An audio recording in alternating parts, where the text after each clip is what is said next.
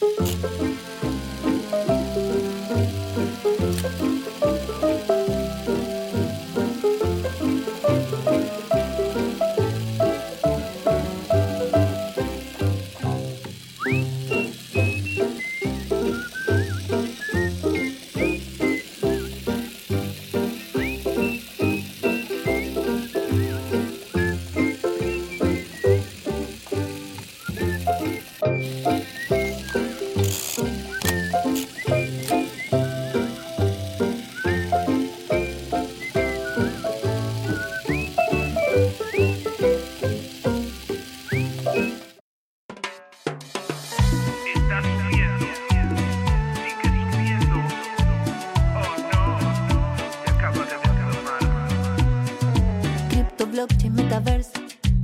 es el mundo en el que ahora me ves. Pero no fue siempre así, antes no sabía ver, ver, market a la vista y yo sin internet.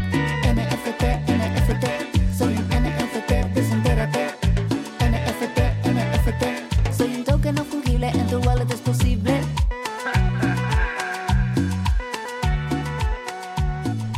Bienvenidos amigos, enos aquí 2024, qué bárbaro el futuro.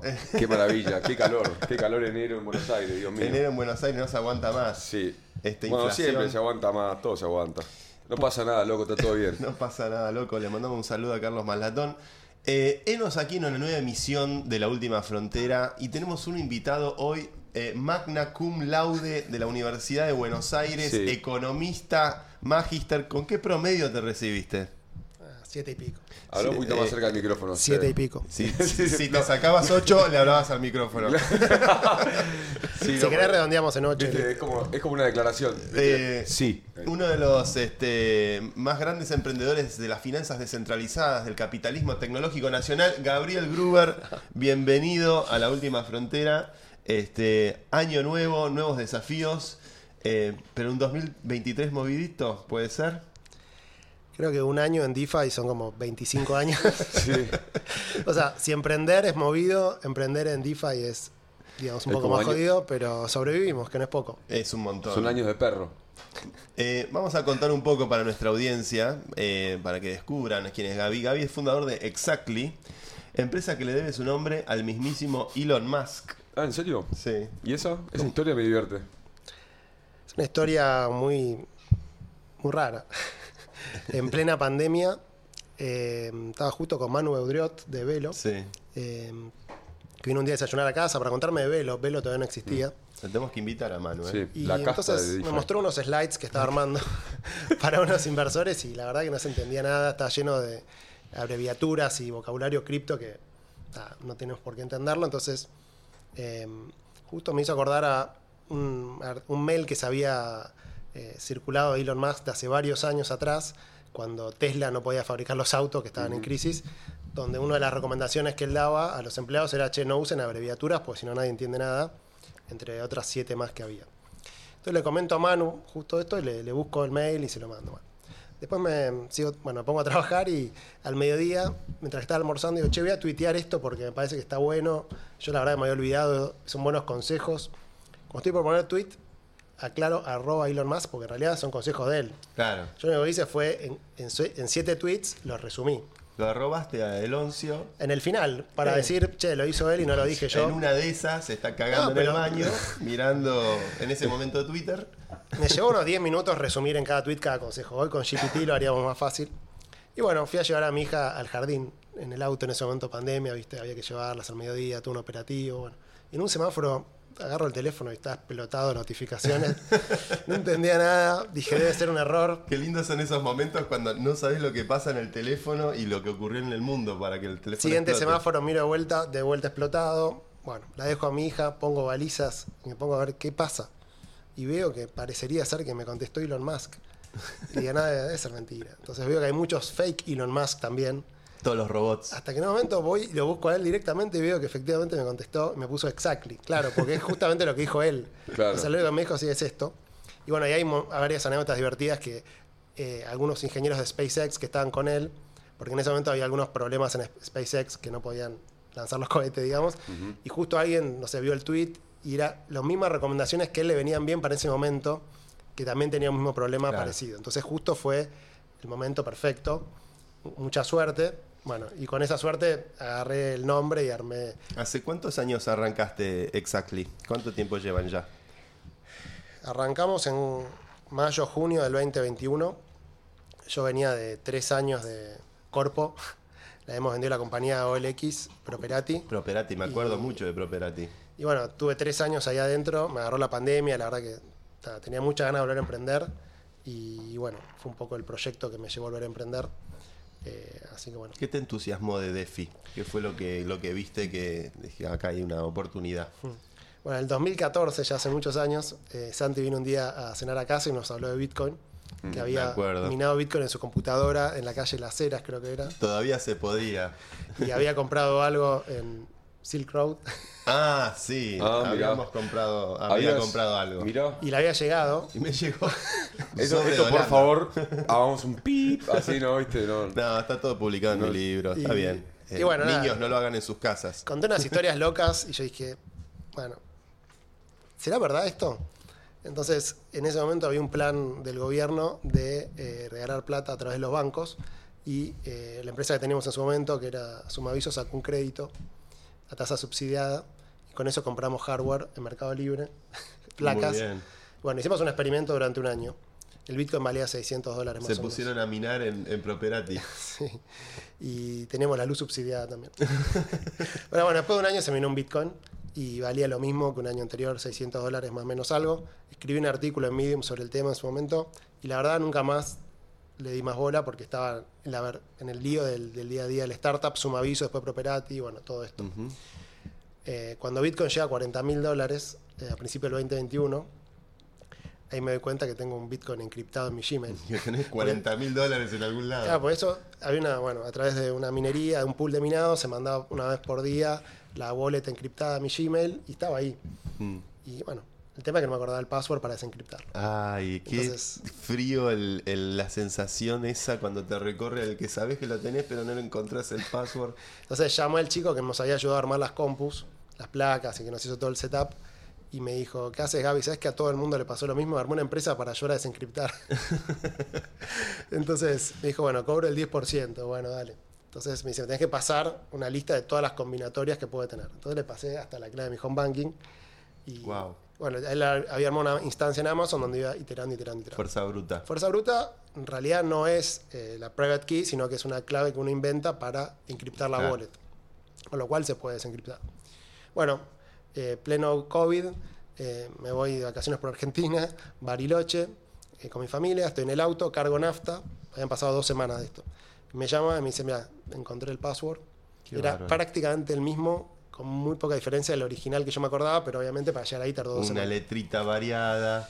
Y bueno, eh, nada, entonces recuperamos un Bitcoin, bueno, y ahí empecé a decir, che, ¿qué hago con esto? Bueno, abrí una cuenta en Binance, empecé a jugar, no entendía nada, los tokens, los protocolos, qué cada cosa, bueno.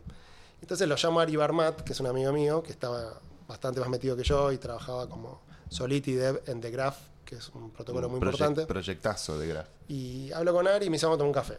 Bueno, en una hora, literal, me explica, si querés, el 99% de lo que hay que saber para entender qué es DeFi, qué es un oráculo, qué es un smart contract. Una explicación espectacular en una hora y después me manda una serie de links. Santi en ese momento también estabas con Ubi, Estaba con Ubi. principio del 2021. Claro.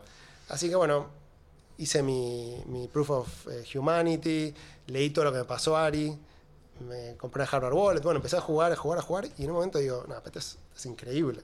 O sea, esto es finanza descentralizada. O sea, acá hay software que eh, hace cosas y no necesita humanos. O sea, yo hago un smart contract que ayude a alguien a depositar o lo que sea, me puedo morir y va a seguir funcionando sin mí. Y eso me pareció muy loco y muy interesante. Así que bueno, empecé a entender que de qué se trataba y me di cuenta básicamente que al final del día había muy, muy poquita gente comprando y vendiendo y especulando, como una especie de casino descentralizado. Y dije, che, ¿cómo hacemos para que esta tecnología que está espectacular, nada, al al final del día le sirva a algo para alguien, a alguien para algo que genere valor? Si no es como un juego suma cero donde uno gana y el otro pierde, está bien, pero no más que eso.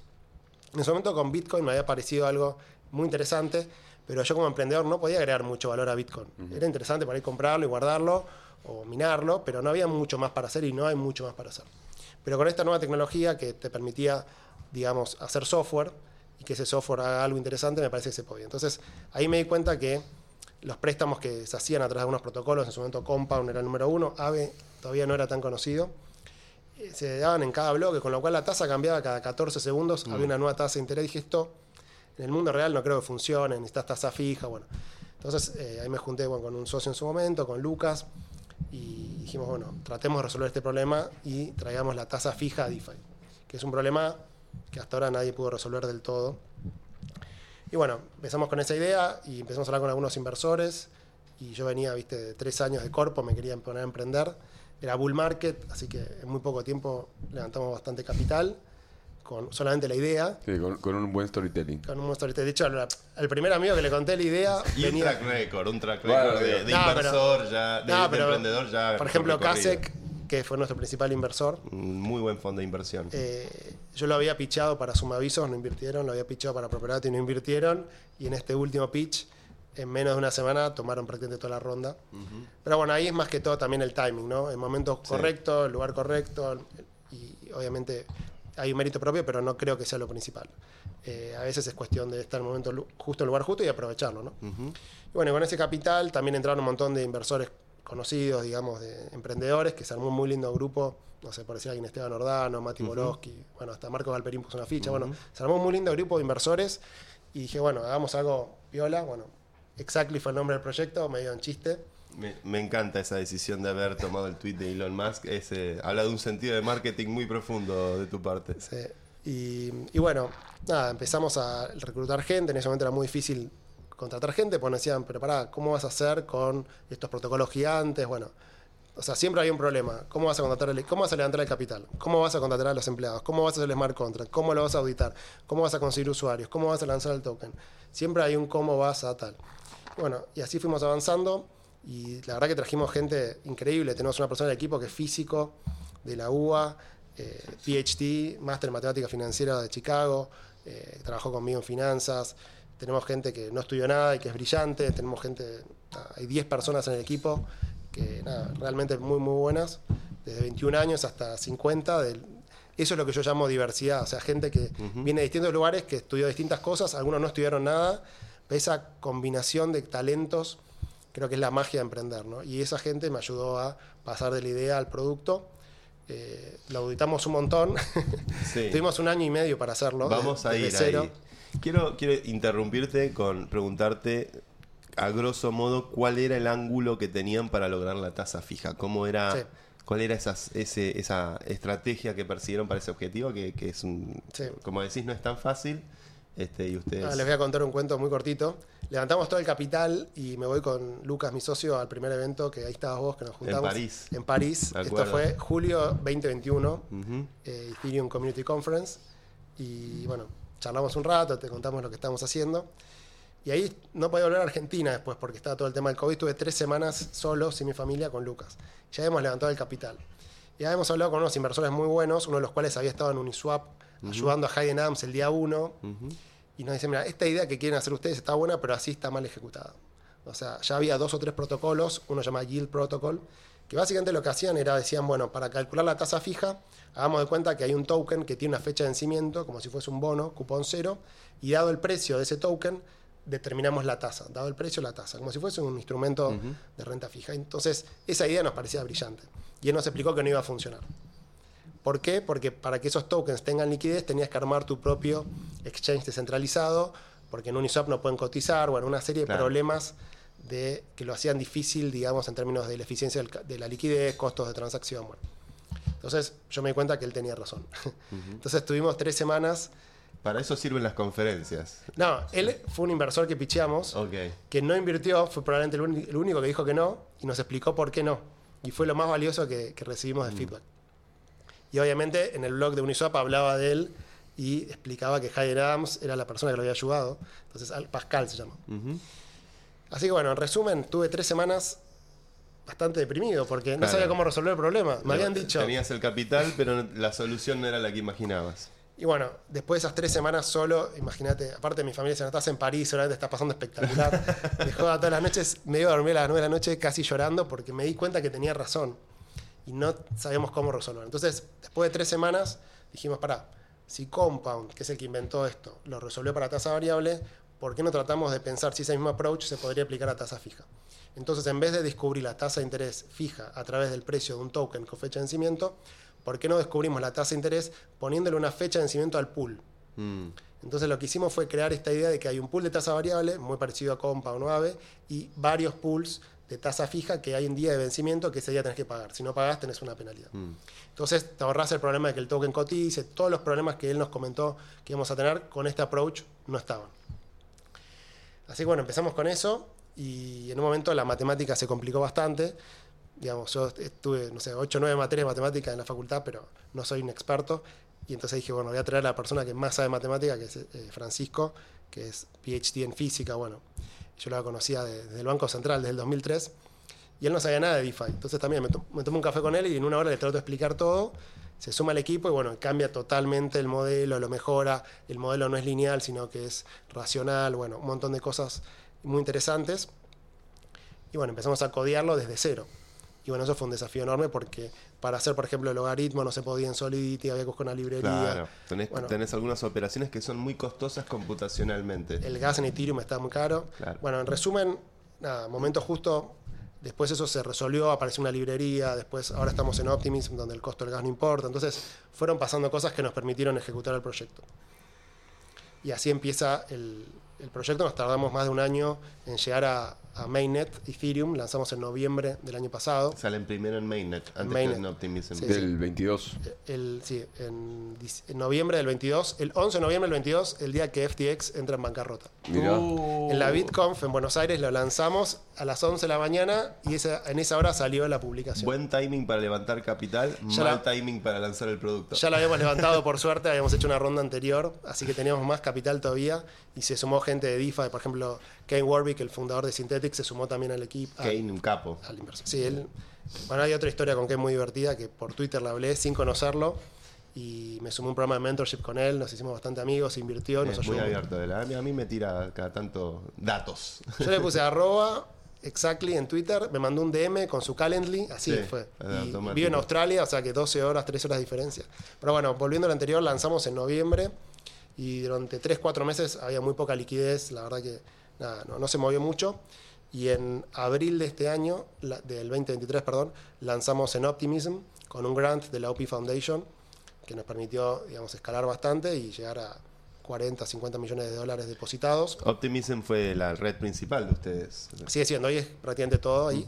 Y bueno, en la mitad del año pasado lanzamos eh, nuestro propio token, hicimos un evento bastante divertido, la Torre Eiffel, bueno, una cantidad de cosas, El EXA. el Exa Token. Y bueno, todo venía muy bien hasta agosto, que tuvimos algún tipo de problema. Pasaron cosas. Pasaron cosas. Cuando digo todo muy bien, muy bien, todo venía muy bien, teníamos eh, más de 120 millones de dólares de depósitos, para darles un Ok. número.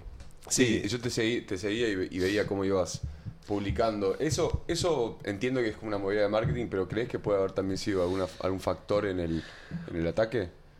El hecho de estar publicando el... ¿Viste? Para, aclaremos un poco qué es lo Ah, que pasó. sí, perdón, perdón. A ver, lo que pasa es que vos en DeFi estás compitiendo contra proyectos realmente increíbles, los mejores desarrolladores del planeta, los mejores inversores, o sea, hay equipos de DeFi tremendos, o sea, Compa, Unave y otros tienen a los mejores developers y son realmente brillantes y ya tienen comunidades, etcétera. Y por otro lado estás compitiendo contra los mejores hackers del mundo que están esperando en qué momento uno comete un error para poder extraer capital. Entonces creo que lo que hacen es esperan a que el proyecto tenga cierto valor como para extraer el mayor valor posible. Entonces si tenés un proyecto muy chiquitito, quizás menos probable que... Te pueden hackear igual, ¿no? Pero el, el payoff es más chico, entonces creo Mm. que cuando pasas un umbral, por ejemplo, 100 millones de dólares de depósitos, ahí, Ahí. ya entras en el radar. Claro, entre los radares. Y, Te volvés un honeypot eh, en algún punto. no, y también lo que pasa es que lanzamos el token, hicimos un airdrop, hicimos un montón de cosas y veníamos muy, muy rápido. Y bueno, lanzamos una herramienta para que la gente pueda automatizar la parte de leverage, que era externa al protocolo. El protocolo, eh, gastamos más de 500 mil dólares en auditoría, fue auditado 14 veces por empresa de primera línea y, y es súper seguro. De hecho, el hacker no logró hackear el protocolo per se. Pero había un contrato externo que era para hacer leverage que al principio no lo teníamos ni en, la- ni en el frontend, era un smart contract que estábamos probando nosotros. Que era para automatizar el apalancamiento. Sí, ¿no? para que depositar y- compro, lo, lo, lo agarro, compro más, con lo que agarro. Deposito, pido prestado, deposito, pido prestado. Claro. Hago leverage. Para hacerlo más seguro, le agregamos una función nueva, que bueno, ahí vino el problema. Eh, bueno, nada, y como no tenía value lock, era algo medio experimental. La realidad es que no lo teníamos que haberlo puesto en el, en el frontend, en la página web, lo teníamos que haber dejado ahí en el GitHub, nada, que, era, que nadie lo usaba más que nosotros para probar cosas. Y bueno, nada, con este frenesí de, de- de ir rápido, digamos, cometimos ese error. De ser competitivo. Estaba aclarado en la documentación de que no estaba auditado y era algo experimental. Eso estaba aclarado. De hecho, alguien lo preguntó en Discord un mes antes y nosotros lo aclaramos en el Discord. Eh, pero bueno, hay 100 usuarios, 100 wallets que interactuaron con ese contrato, eh, de las cuales dos sufrieron la mitad de la pérdida. Mm. Entonces, a, a raíz de una vulnerabilidad en ese contrato, el hacker logró de alguna manera drenar los saldos que había en las wallets de esos usuarios. Con lo cual el protocolo per se no tuvo ningún problema. O sea, toda la gente que depositó y pidió prestado y no usó ese contrato, no perdió un centavo, digamos, pudo retirar su dinero, no hubo ningún problema. Te estoy hablando de miles de usuarios. Pero bueno, hay dos, particularmente dos wallets que perdieron eh, 3,5 millones de dólares y 100 en total perdieron eh, 7 millones de dólares.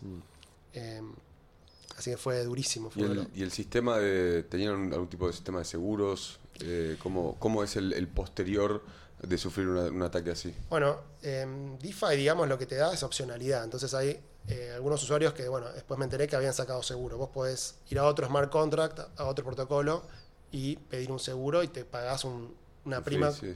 anual para asegurar tu posición. Entonces algunos usuarios estaban asegurados y recientemente creo que se decidió que iban a pagar el 90% de la pérdida. Cuando ocurre el ataque, ustedes intentan comunicarse con el hacker. Sí, fue el 18 de agosto, eh, que ese día íbamos a lanzar justamente acá en Buenos Aires, en Ethereum Buenos Aires, el nuevo modelo de tasa de interés. Estaba todo el equipo acá, en- en- estábamos todos reunidos. Yo he hecho un asado en mi casa. Y, y bueno, eh, Pablito Sabatella me llama a las 5 de la mañana, 5 y media, 6. Le mandamos un saludo a Pablito. Y yo agarro el teléfono, estaba durmiendo, lo miro. Cuando veo que es Pablo, ya me imaginé lo que pasaba. Entro a ver y, y vi que había bajado un montón eh, la cantidad de dinero. Y bueno, voy al, al Airbnb donde estaba todo el equipo. Bueno, empezamos a entender qué había pasado. Qué estresante, ¿no? Eh, Fue un día complicado. sí. mm. Decimos pausar el contrato preventivamente. Cuando vos pausás, igual vos podés retirar tu capital. Digamos, no podemos hacer nada con eso, nunca. Pero los que habían tomado préstamos, si está pausado, no puedes hacer una nueva operación, con lo cual no puedes salir. Entonces, durante 24 horas hubo un poco de tensión de que la gente no podía salir porque había tomado algún préstamo. Al día siguiente, el sábado a las 9 de la noche, se desbloquea. Hay un. Tarda 24 horas cuando haces un cambio. Em, hay un time lock de 24 horas por seguridad. Y bueno, yo vi como en ese momento la- el dinero se, se Sí. fue el protocolo en un par de minutos, bajó de, no sé, 40, 50 millones a 14 en un par, 5 o 10 minutos. Estaba viéndolo en la compu el sábado a la noche, pero después se estabilizó, quedó ahí. Mm. Así bueno, eh, hoy estamos más o menos en 20 millones de dólares de depósitos. Cambiamos muchas cosas, eh, auditamos obviamente ese contrato, eh, empezamos a trabajar con Open Zeppelin, mejoramos un montón de cosas. Eh, si quieren una analogía fácil, es como que vos tenés una planta nuclear y tenés mate- material radioactivo. Entonces sabés que tenés que ser muy cuidadoso en ese material radioactivo y llevas todas las normas de seguridad, Mm. etcétera. Invertimos más de 500 mil dólares auditando.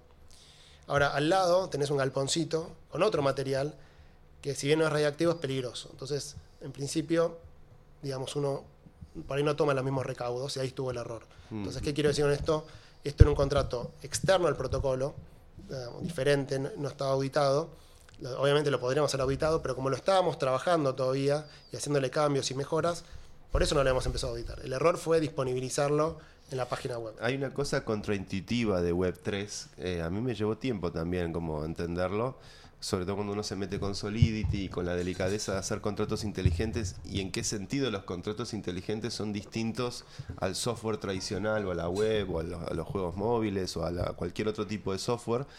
Es que el, el break things fast, ¿no? Romper las cosas rápido y iterar, iterar, iterar.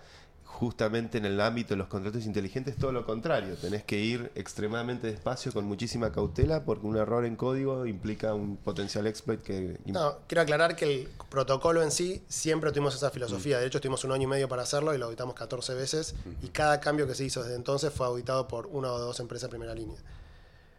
Esto fue, nosotros mismos nos equivocamos al pensar que un contrato periférico, Claro. que no es parte del protocolo, sino que que, no está iba a afuera, afectar el funcionamiento. era periférico, no tenía value lock, o sea, el contrato en sí no guardaba capital, con Mm. lo cual dijimos, y empezamos a usar una cosa nueva llamada permits, que realmente es mucho más seguro que, digamos, lo que estamos usando antes. Entonces nos confiamos en eso, era experimental, lo estamos usando nosotros para probar internamente.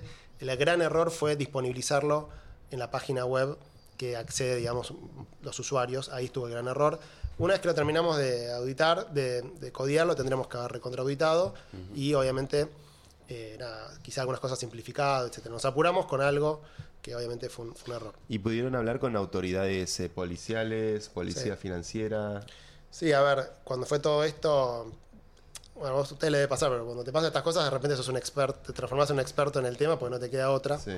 Bueno, hablamos con un personaje llamado Ogle, que es bastante conocido en la comunidad DeFi, que participó, participa de casi todos los hacks para negociar con los, eh, bueno, con los hackers y hacer todas las cuestiones. Así como una, una par de mensajes con el hacker y después hicimos una denuncia. En uno de los inversores que perdió capital, hizo, que es americano, hizo la denuncia en Estados Unidos ante ¿El, las el hacker autoridades. respondió algún mensaje? no. Nunca respondió. No, se hizo una denuncia en Homeland Security, que son bastante buenos. Sí. Tiene un equipo especialmente enfocado en DeFi Ujú. Y tiene un track record tremendo. Así que, bueno, eso ya está. Y se contrató una compañía llamada Chainalysis, Sí, muy buena. muy buena, que básicamente lo que hace es sigue los rastros del capital. eh, el dinero, lo- eh, después de un par de meses, el hacker lo mandó a Tornado Cash.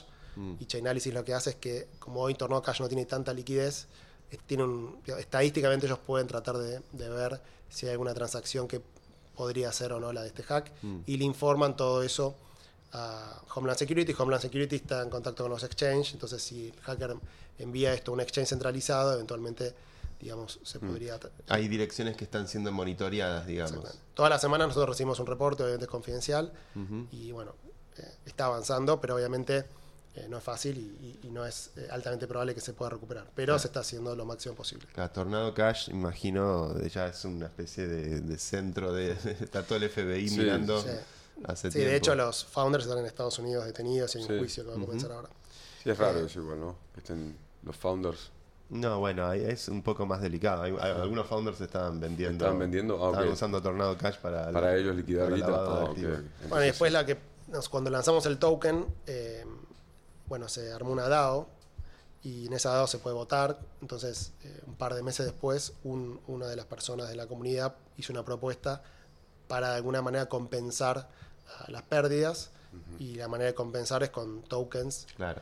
Eh, Como obvia- hizo Bitfinex hace muchos años. Claro, con tokens de, de Exactly, Exatokens, con un programa de vesting.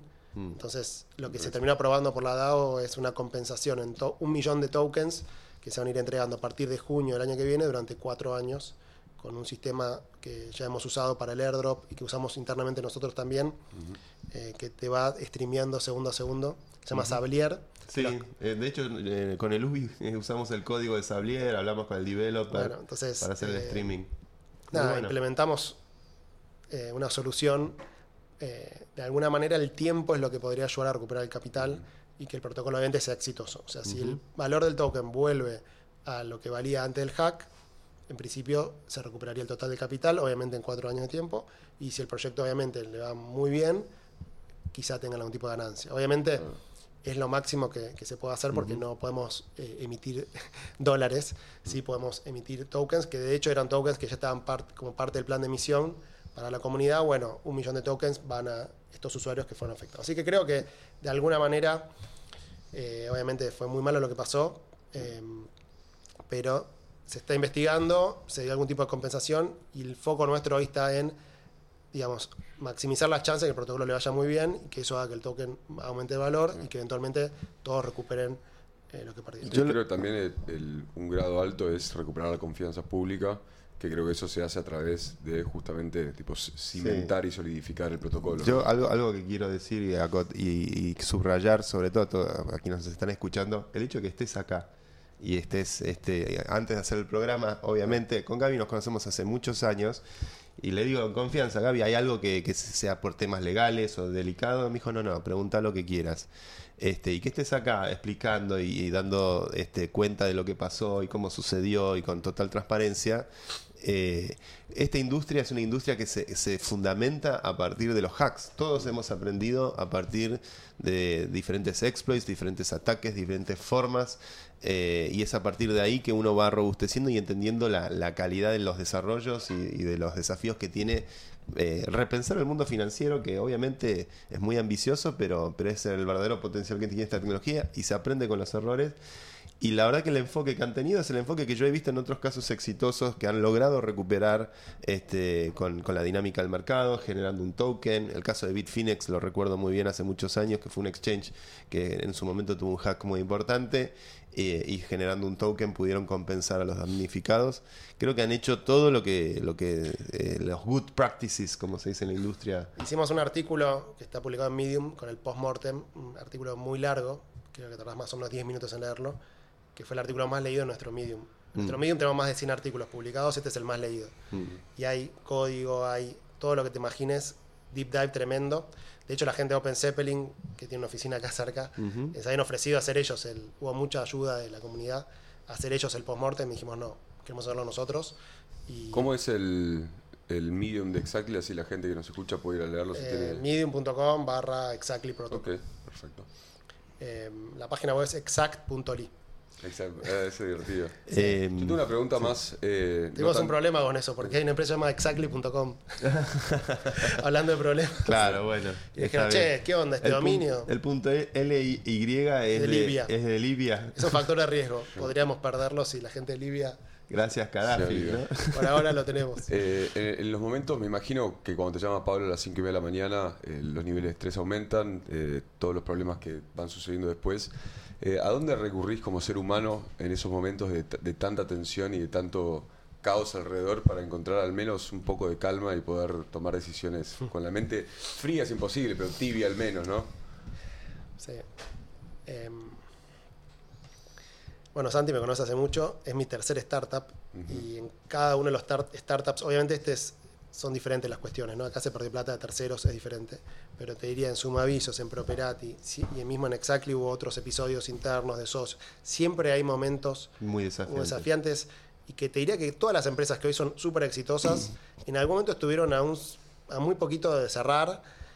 Siempre hay un factor suerte, timing, etcétera, pero es como que de alguna manera ya venís con cierto entrenamiento.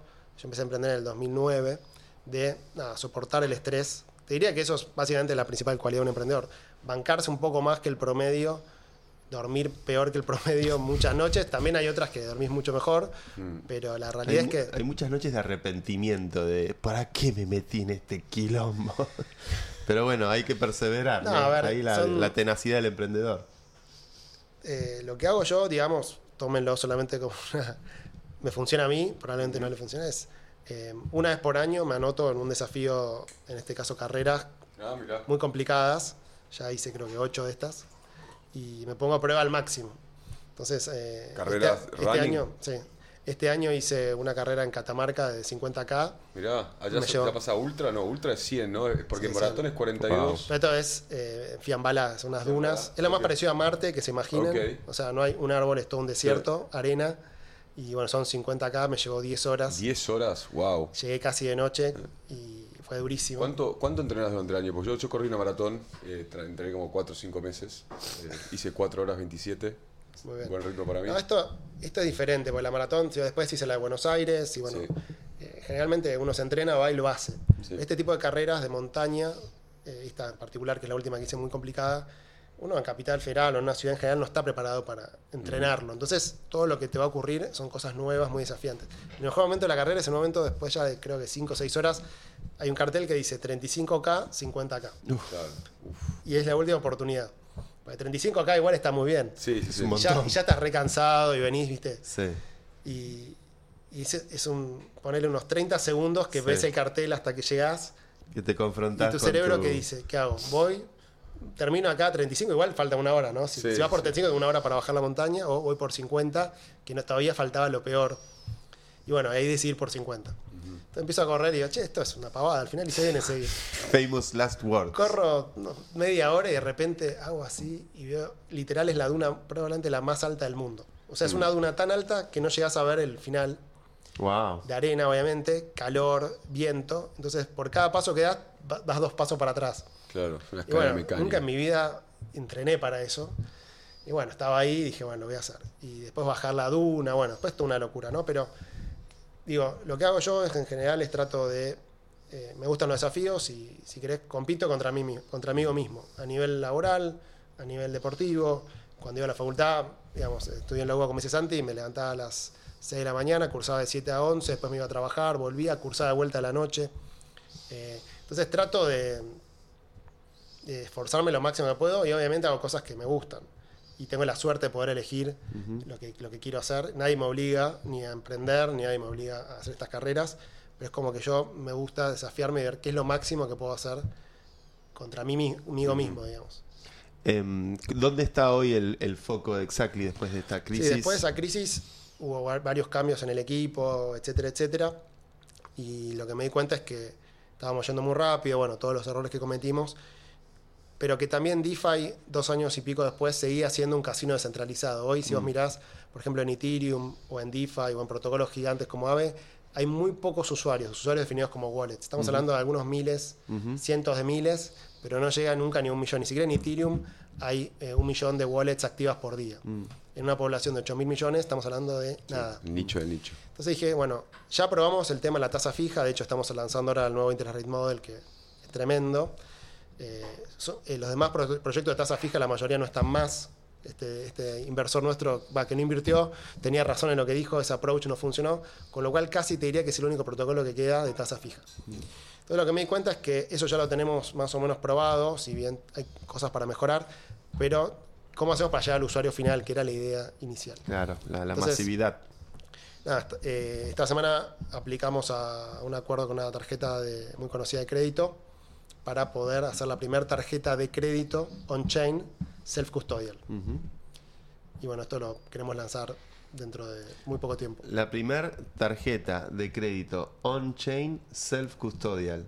Wow. ¿Y eso es con, con algún acuerdo con una- alguna empresa grande o es lo una- van a hacer ustedes? bueno, cuando nos aprueben lo, lo anunciaremos, pero bueno, una de las empresas más grandes del mundo de tarjetas Sí, tiene un acuerdo, digamos, nos da la posibilidad a nosotros de emitir la tarjeta mira.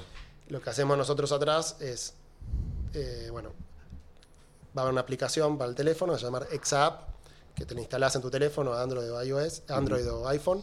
Cuando te la instalás, eh, usamos un- una cosa llamada WebKit, que usa, bueno, Account Abstraction, una serie de cosas, te y a través de Passkey, ni siquiera tenés que poner un password, encripta en tu teléfono la, la clave privada y se te genera una wallet. Esa wallet tiene algunas características interesantes, por ejemplo, podés eh, dar gratis el gas, sponsorear el gas. Mira qué bueno eso.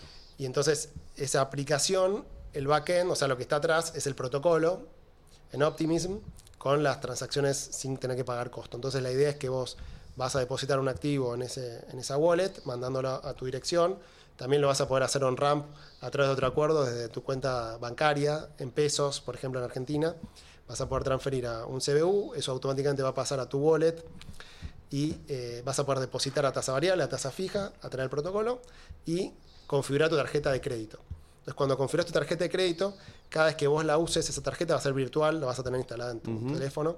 Apoyás la tarjeta para comprar, no sé, un iPhone, la apoyás así, y esa compra se va a hacer, por ejemplo, si lo seteás vos en 12 cuotas iguales, Muy con bueno. un pequeño interés, que es el que hoy el protocolo, por ejemplo, hoy hasta seis meses tenemos en el protocolo y las tasas cambian todo el tiempo, pero más o menos ponerle 3% en USDC, que en el fondo va a ser sin interés porque te vamos a dar tokens del protocolo Claro. como cashback.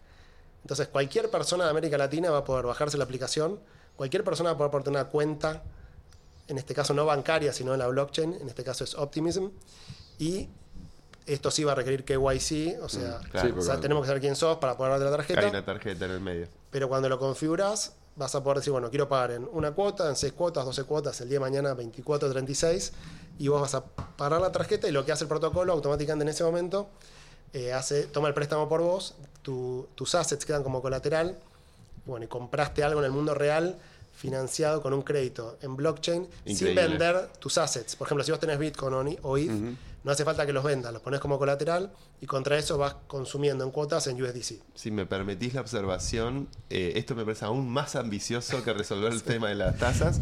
Eh, estamos hablando de la democratización y hacer más inclusivo. Justamente lo que blockchain viene a hacer es este, a democratizar el acceso a las finanzas y esto es- me parece que estás ahí ya tacleando una, también una parte del stack extremadamente importante que es la última milla, llegar al usuario final.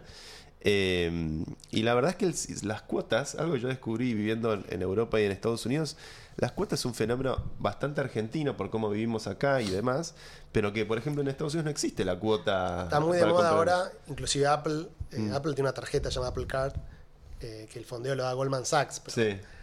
eh, Tienes que sacar un crédito formal para tener. Apple lo vende como eh, paid later. Sí, Buy now, paid later. sí. Paid later es dentro de 30 días, 60 días, 90 días, no es a dos años, en 12 cuotas, 24 cuotas. Pero imagínate que esta tecnología, y como estamos armando el protocolo y todo lo que estamos haciendo, te va a permitir hasta el día de mañana comprar una casa. O sea, vas a poder pagar en 36, 48, eh, Me- me la está 120 vendiendo cuotas. Muy bien, quiero invertir ahora. Lo que sí, en esta primera etapa, el crédito se basa en el colateral cripto que vos tenés depositado. Claro. ¿Cómo hacemos para que esto realmente escale? Porque, digamos, con esta primera etapa nosotros pensamos que va a haber al menos un millón de, de personas en América Latina que van a pedir esta tarjeta en los próximos 12, 18, 24 meses. Esa es la idea que tenemos. ¿De dónde sale ese número? Que hay más de 20 millones de personas que hoy ya tienen una tarjeta de débito con alguna billetera cripto eh, entre todos los países. Pero es una caja negra. Ellos no saben si realmente esa billetera tiene los assets o no.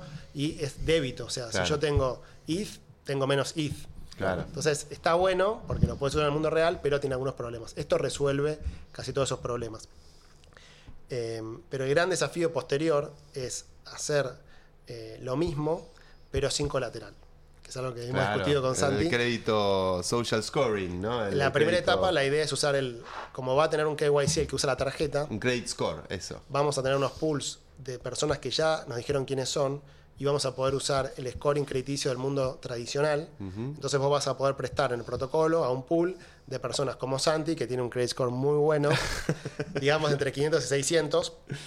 Si Santi no paga, le va a pasar lo mismo que si no paga ahora un crédito tradicional a sola firma.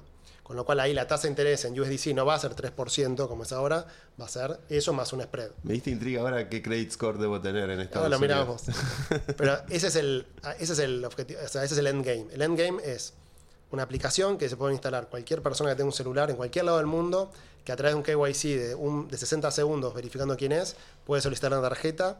Esa tarjeta automáticamente le agrega a su wallet y automáticamente puede empezar a comprar en cuotas. En la primera etapa con colateral en cripto, en la segunda etapa con su propio score. Con lo cual, de alguna manera, es un sistema financiero on-chain, transparente, donde los usuarios son los dueños de su clave privada, con lo cual, si a uno te gusta, al día siguiente lo transferís a otro lado y nadie puede tocar estos activos. Obviamente está el tema de la seguridad, etc. Entonces la idea es que probablemente estos pools sean solamente para usuarios que ya pasaron por eso de KYC. Claro. Entonces, de alguna manera eh, se restringe la cantidad de usuarios y eso también habilitaría que los bancos y entidades financieras puedan prestar en DeFi, que es algo Claro. que hoy no ocurre. Eh, eh, Hoy DeFi es un circuito cerrado, es como Claro. una intranet que hay su digamos, propio jardín, digamos. un par de miles de usuarios, así, eh, menos de un millón seguro, que están comprando y vendiendo y es un juego de suma cero. Y protocolos como AVE se usan básicamente para leverage, para tomar Claro. posiciones apalancadas. Pero donde uno gana, el otro pierde. Y está bien que así sea. Ahora, el desafío que tenemos nosotros es poder transformar esta tecnología en algo que realmente ayude a las personas a hacer algo en el mundo real. Por ejemplo, comprar una máquina, irte de viaje, comprarte una casa, un auto, lo que vos quieras. Y atrás, en el backend, va a estar la tecnología blockchain eh, con todas las características positivas que trae. Entonces, ese es el gran desafío. ¿A cuánto estamos del lanzamiento de la app? Pocos meses. Pocos meses. Opa. Debo decir, eh, Gaby, que la verdad que este, el desafío de superar la crisis, eh, de, encontrar una solución para compensar a los damnificados, de seguir apostando, la tenacidad de seguir apostando a la compañía y de encontrarle la vuelta a un nuevo producto, de desarrollarlo, de desarrollar toda esta visión que nos acabas de contar, eso es emprendedorismo en estado puro. Eh, y la verdad que la solución que estás contando me parece una solución innovadora a nivel global. O sea, realmente Argentina, Buenos Aires es capital mundial de cripto. Y cuando escuchamos historias de emprendedores como vos, este, se entiende por qué. Lo que te puedo decir es que de 8 mil millones de personas en el planeta, hay un grupo de 10. Estoy yo en ese grupo, pero no soy el único. Hay 9 personas más conmigo, eh, de distintos lugares de América Latina que vive cada uno, que trabaja de su casa, que estamos tratando de hacer esto, que es hacer la primera tarjeta de crédito self-custodial. Donde de alguna manera, si esto funciona, obviamente el desafío es gigante, bueno, uno tendrá que pensar para qué queremos los bancos. Porque los usuarios serían los que, digamos, tienen la- el acceso a su capital. ¿Qué pasó con FTX? En FTX, no sé si se lo vieron, Sí, pero sí. FTX no tenía Bitcoin. Sí, O sea, la, la custodia no, no era self-custodial. Claro, era Sam Custodia. Era Sam Custodia. Entonces esta idea de eh, trust but verify, o sea, confía pero verifica, que es el lema de cripto, eh, nos parece que es muy interesante.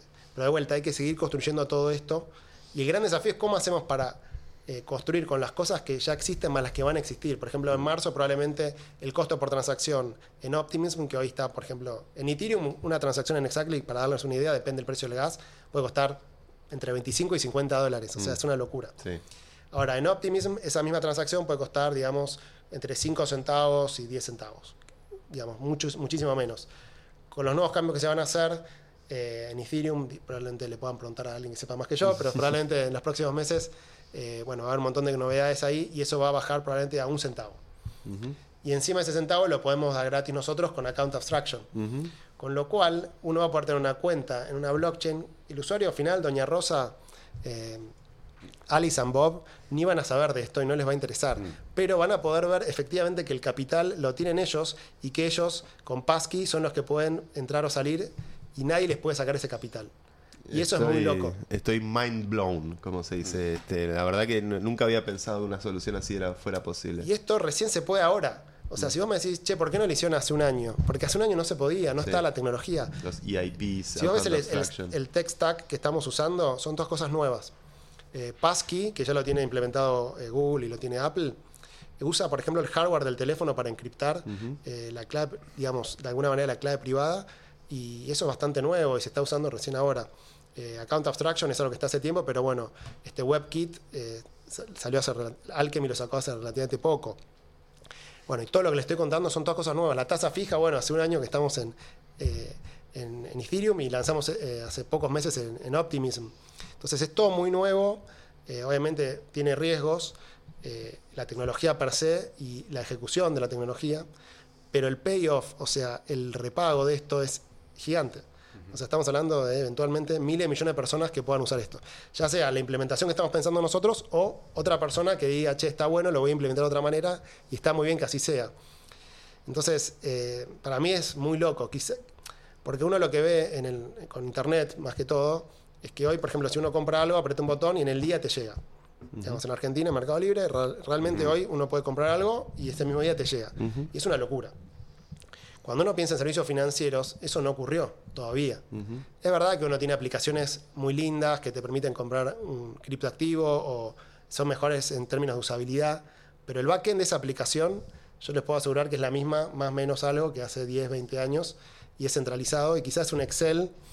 Eh, en el Prosperati, te voy a contar una anécdota. Lanzamos un, en un momento un sistema llamado Creditrati, que la idea era agarrar a todos los bancos y armar una plataforma para que vos puedas pedir un crédito hipotecario online. Y esto fue el antecedente. Y me reuní con casi todos los bancos en Argentina, en México, en varios países. Nos reunimos con un banco en Argentina, que es uno de los bancos más grandes de Argentina, que salían los créditos UBA en su momento. Manejaban con un Excel. o sea, había una página web que vos entrabas, ponías tus datos, pero después había un Excel. Somos un país con dos realidades, ¿viste? Bueno, ¿cómo, era, ¿cómo se llamaba la app con la que mantenía la contabilidad de FTX? Era, Eh. era una app, me acuerdo que cuando, cuando empecé a. No me acuerdo el nombre, pero era una app como gratis Eh, que Turbo, te ¿cómo bajabas. se llama? No Sí, sé, QuickBooks. Era como. Sí, se me No, pero QuickBooks. no había contabilidad. Por El interventor dijo que nunca había algo igual. Eran, eran emoticons, tipo dale para adelante. Sí, Somos amigos. Era así, eh, eh, WhatsApp, la Sí. aplicación. Lo que- el punto cuál es que hoy lo que vemos nosotros es que en el front-end, o sea, en lo que uno usa como usuario en las aplicaciones, hay bastante innovación. Pero en el back-end, no. La idea original cuando empezamos con el protocolo es que hagamos este protocolo que de alguna manera va a haber distintos canales de distribución y las aplicaciones fintech se van a conectar a nosotros. Bueno, eso no ocurrió, pero no, no ocurrió con nosotros, no ocurrió con ningún protocolo DeFi.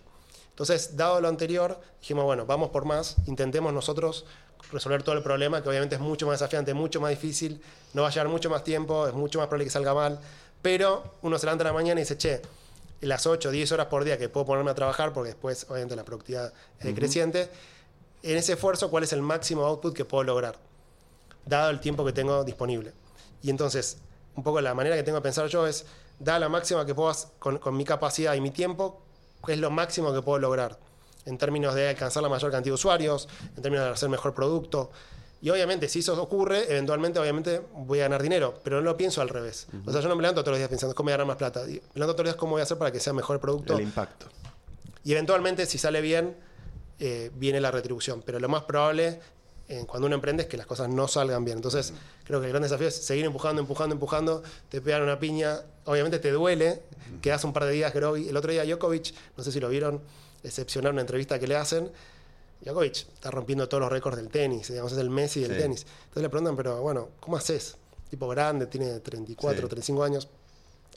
Y él dice, mira, esto de estar siempre enfocado y, y siempre mirar para adelante es imposible. O sea, cuando vos te pasa algo, sos un ser humano, no vas a estar mirando todo el tiempo para adelante. La verdad que te va a doler. Si yo te pego una piña, te va a Sí. doler y vas a estar medio groggy un tiempo. Él dice, el desafío que yo tengo y que hago muy bien, especialmente durante los partidos, es que minimizo ese tiempo. Mm. O sea, no digo no me Sale va a pasar rápido del. me banco el problema, por ahí pierde puntos, por ahí se pone nervioso, por ahí tira la raqueta, no importa, hace lo que tiene que hacer porque es un ser humano, Descarga rápido y vuelve. pero vuelve más rápido que el promedio a estar de vuelta enfocado en, el- en lo que tiene que hacer. Y eso me parece que es por ahí... eh, Aplica todo en la vida. A las la relaciones, a, vida. Sí, sí. a- O sea, a todo. No esperes que todo te salga bien, no esperes que las cosas no te afecten, porque obviamente, eh, digamos, No, no somos, no somos estatuas estoicas. Mujer- somos seres humanos. sí. ponete un casco, sabes Claro. que te va a venir algo, Sí, a- que sí. te va a caer en la cabeza, pero levantate y sigue para adelante. Y la realidad, sabemos, viste, hay un dicho de, de Simón Pérez que dice que cuál es la diferencia entre los optimistas y los pesimistas. Dice, mira, los optimistas y los pesimistas, todos morimos igual. La diferencia es que los optimistas la pasamos mejor. Eh. Muhammad Ali decía, la verdadera derrota no es caerse, sino no levantarse. Pero hay algo que quiero compartir que me parece que para que eso sea cierto te tiene que interesar lo que estás haciendo. Sí. Obviamente a Djokovic le encanta el tenis, a mí me encanta lo que estoy haciendo. Obviamente tengo suerte que me pueda encantar lo que, lo que la mayoría de la gente no tiene esa suerte. La pasión. Pero de alguna manera creo que ya sea, no importa, en lo, en lo que hagas, puede ser un protocolo DeFi o puede ser, no sé, eh, tener un restaurante, no importa, el tema que sea, si tenés la posibilidad de vos ser, digamos, empujar ese proyecto, es muy importante que te interese y que no sea por una moda. Porque las modas pasan y, digamos, cuando salió Groupon, ¿se acuerdan de las cuponeras? De repente Sí. había 55 cuponeras Sí. y estaban todos tratando de ganar. Y creo que hay una cosa hoy social donde la gente dice, sale algo nuevo, ¿cómo gano plata rápido y fácil? En Argentina, sobre todo, bueno, el dólar, esto, arbitro, compro MEP, compro cable, hago esto, hago lo otro. Y está bien que haya gente que esté especulando, porque en el mercado hay especuladores y no especuladores, y los especuladores le dan liquidez y está bien que así sea. Pero me parece que está bueno que haya más gente, más equipos, pensando en cómo resolver problemas, cualquiera sea ese problema, porque es muy complejo, pero te tiene que interesar resolverlo. Exacto. Creo que cada cosa... Exactly. Sumavisos empezó porque Martín, mi socio, quería buscar su casa. Y armó un sistemita que buscaba por él. Bueno, la pasión no tiene que nacer de, la voca- de, una, de un camino, un destino, una vocación propia, ¿no? Y que te, te hace seguir, seguir, Y seguir. creo que Santi, digamos, teniéndolo acá, creo que es una de las personas que yo conozco que tiene mejores ideas, porque la verdad que Woofy Bank, ¿Te acordás? Ubi, Democracy a veces, bueno, todo las Popego, son todas Sí. ideas realmente muy buenas, eh, muy, muy, eh, nada, que, que esperan tener un, un impacto muy grande, pero recontra difíciles de ejecutar. Y en esa idea de recontra difícil de, de ejecutar, lo más probable es que salgan mal, no que salgan bien. Pero creo que el- el- la gran virtud que tiene Santi dice, bueno, lo voy a hacer igual. Entonces termina siendo un loco que dice, che, este está loco, eventualmente tiene razón, pero es muy difícil eh, ejecutar Ujú. eh, las ideas más cuando son tan difíciles. Pero está buenísimo que creo que en el caso tuyo, por ejemplo, sigas pensando cosas y sigas tratando de hacerlas, por más que otras, algunas salen bien, otras salen mal, pero esa idea me parece que, que a veces uno ve en redes sociales que critican, no, porque esto salió mal. Bueno, sí, salió mal, pero vos qué hiciste? Exacto. ¿Hiciste algo o estás acá comentando y no hiciste nada? Entonces, si no hiciste nada, bueno, quédate callado y deja que hay otra gente que sí está haciendo. Obviamente está buena la crítica constructiva, che, esto se podría hacer mejor, acá te equivocaste, eso está perfecto. Pero la idea de que la gente es bastante mala leche en general. Y por algo son miles los plateístas y pocos los futbolistas. Hasta hace un año y un mes, hasta hace un año y un mes, a Messi había mucha gente que le decía que era un fracasado. Sí. Hasta hace un año y un mes. Y hay tweets de México diciendo que dónde está Messi, por decir algo, Sí, ¿no? sí. Y mismo en Argentina. Entonces, Messi tuvo que jugar cinco mundiales, cinco, para salir campeón del mundo, y es Messi. Y perder cinco finales y Bueno, entonces, ahí está el mensaje del Ah. Mesías. Cinco. Yo veo que la vida es un juego, básicamente. Nacemos, cada uno nace en otro nivel del juego, con otras condiciones. Uno nace en el quinto subsuelo, otro nace en el quinto piso.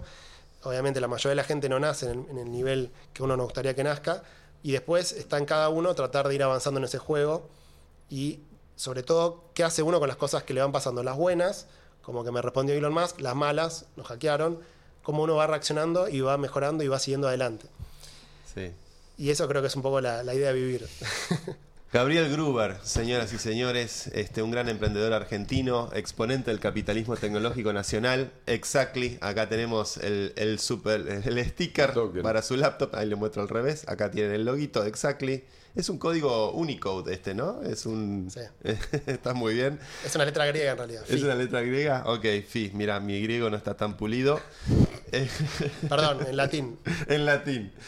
Eh, Gaby, muchas gracias por venir. Gracias. Este, Muchas gracias. Feliz año. Sí, eh, espero que este año sea bueno. Eh, voy a esperar muy atento este, este lanzamiento de la tarjeta. La realidad es que una cosa que me, me gustó, así también digo algo yo, que me, me gustó mucho el, el empuje post, eh, que ya estar pensando en adelante y, y en, y en, viste, y no, no quedarse tanto en el duelo ni, ni, ni- sí, eso, no quedarse Es, en el duelo. es muy valioso. Ya estar pensando es en muy valioso. Yo me acuerdo cuando ocurrió la crisis con Exactly, te propuse venir al programa si querías y me decías, bueno, todavía no es el momento, pero cumpliste, cumpliste, viniste acá ahora que ya está todo más tranquilo y todo ha sido resuelto y encarado y, y, el, y, y buscando nuevos desafíos. Siguien- seguiste por el camino de los 50 kilómetros definitivamente con Exactly. este, así que mi agradecimiento y mi admiración por, por que estés acá y este, seguiremos atentos a los acontecimientos. Muchas gracias a los dos por la invitación y bueno, vamos por adelante. Señores, señores, esto ha sido La Última Frontera. Ya estamos en el 2024. Se viene un año bullish. Vamos con todo. Nos vemos como siempre todos los martes a las 8 pm en Filo News y en todas las redes sociales. Chau.